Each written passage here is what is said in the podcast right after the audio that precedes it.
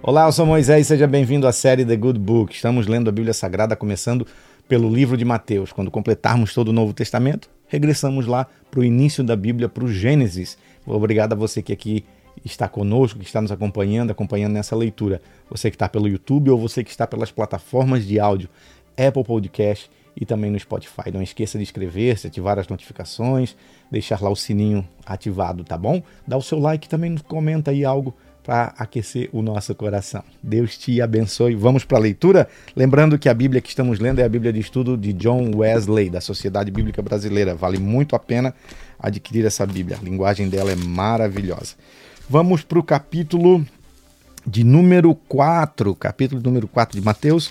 No capítulo 3 a gente teve a pregação de João Batista e também teve o batismo de Jesus. O capítulo 4 ele inicia com o título A Tentação de Jesus. Vamos lá. A seguir, Jesus foi levado pelo Espírito ao deserto para ser tentado pelo diabo. E depois de jejuar 40 dias e 40 noites, teve fome. E o tentador, aproximando-se, disse a Jesus: Se você é o filho de Deus, manda que essas pedras se transformem em pães. Jesus, porém, respondeu: Está escrito: O ser humano não viverá só de pão, mas de toda a palavra que vem da boca de Deus. Então o diabo levou Jesus à cidade santa, colocou sobre o pináculo do templo e disse: Se você é o filho de Deus, jogue-se daqui para baixo, porque está escrito: Aos teus anjos ele dará ordens a seu respeito, e eles o sustentarão nas mãos, para que você não tropece em alguma pedra. Jesus então respondeu: Também está escrito: Não ponhas o Senhor teu Deus à prova.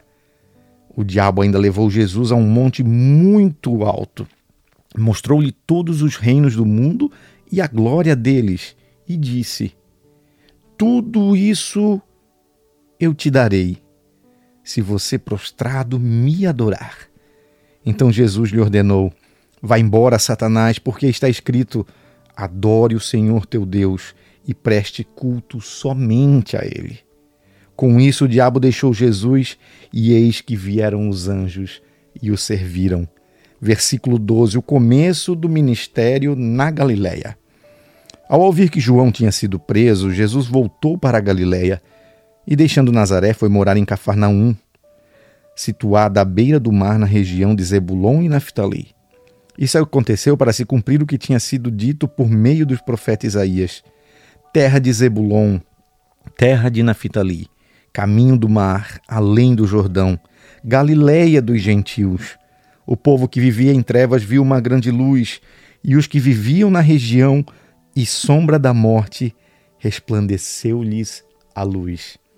Daí em diante, Jesus começou a pregar e a dizer: Arrependam-se, porque está próximo o reino dos céus. Versículo 18: Jesus chama quatro pescadores Caminhando junto ao mar da Galileia, Jesus viu dois irmãos, Simão, chamado Pedro, e André. Eles lançavam as redes ao mar porque eram pescadores. Jesus lhes disse: Venham comigo e eu os farei pescadores de gente. Então eles deixaram imediatamente as redes e o seguiram. Pouco mais adiante, Jesus viu outros dois irmãos, Tiago, filho de Zebedeu, e João, o irmão dele.